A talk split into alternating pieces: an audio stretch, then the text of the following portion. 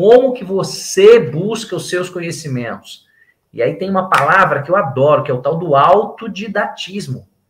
Você tem que começar a aprender a buscar o conhecimento. Então é o primeiro dos quatro, aprender a conhecer. Segundo é aprender a conviver. A gente sentiu na cara esse negócio de estar todo mundo longe, né? Gordilho, eu já te considero um amigo meu. A gente já fez talvez dezenas de eventos e lives juntos. E se eu contar para eles que a gente nunca se encontrou pessoalmente na vida. É verdade. Porque falar, ah, eu vou fazer uma live, por quê? Porque é meu amigo, e o cara que eu confio e respeito, não tenho nem que pensar. Primeiro eu aceito, depois eu pergunto qual é o tema. Não é assim que a gente age um com o outro? Exatamente. Que dia? Segunda-feira? Tá fechado. Aí depois, qual é o tema que a gente vai conversar? Isso é muito legal. Então, aprender a conviver faz muita falta nesse mundo digital que aproxima quem está longe, mas às vezes afasta quem está perto. Já virou um jargão isso, mas é verdade. É, hoje entrou um garoto na minha sala com 10 anos de idade e a mãe, e aí eu cumprimento o garoto, bom dia, e ele não responde, porque ele está olhando para o celular dele. Ele está no joguinho dele lá no mundo dele. E a mãe não se incomoda com isso e fala: Ô oh, menino, cumprimento o doutor. E não é uma questão nem de só de educação, além de ser. Mas o que me preocupa é que esses meninos, eles estão perdendo a oportunidade de conhecer, porque eles só conhecem o mundo que está dentro do celular, e eles estão perdendo a oportunidade de aprender a conviver, de se relacionar. Se eu encontrar esse garoto numa padaria, ele não sabe que eu sou o médico dele, porque ele não olhou na minha cara. E ele não é autista, tá? Porque os autistas têm, às vezes, esse comportamento, e às vezes é confuso quando você pega esse autismo, o transtorno, o espectro autista leve, ele é confuso. Então, é só uma dica que o como o celular está fazendo com que as pessoas aprendam a parar, eh, não aprender a conviver. Os garotos viajam dentro do carro. Eu não sei se acontece isso no carro de vocês, meus amigos.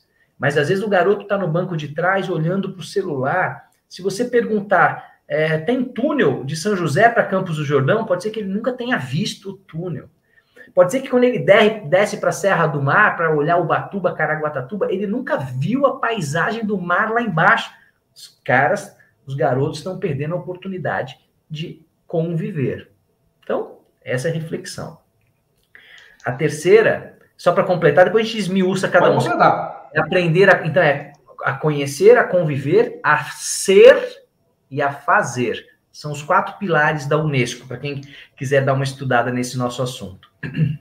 Isso de conviver que você falou é muito interessante, porque, querendo ou não, a nossa memória recente foi pandemia. E de uma hora para outra, nós tivemos que conviver com as pessoas 24 horas por dia. Eu, por exemplo, passei sete meses em casa, trancado.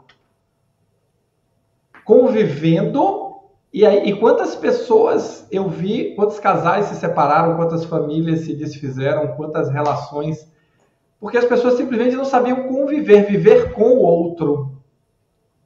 E aí você traz uma questão do garoto hoje do, do celular, porque assim, até a pandemia ninguém vivia só no celular.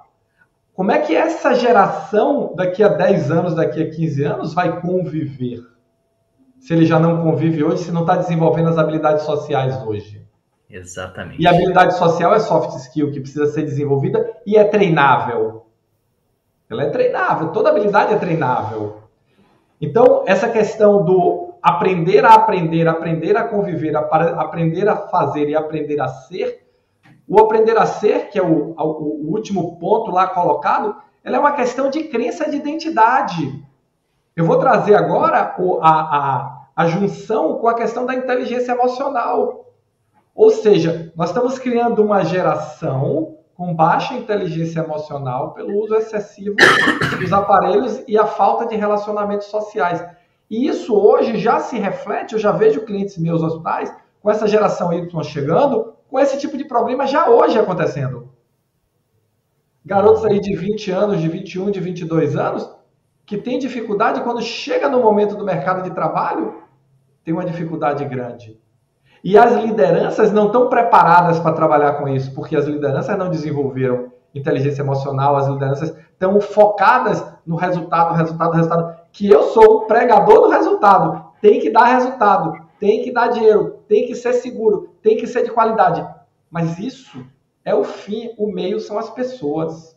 Uhum. Como é que nós desenvolvemos e qualificamos, qualificamos as pessoas para trabalhar esse, essa múltiplas gerações, três gerações convivendo dentro de uma mesma organização, num contexto de mudança do tipo de cobrança, que as pessoas em geral não estão tão preparadas e que nós precisamos ajudá-las a se preparar.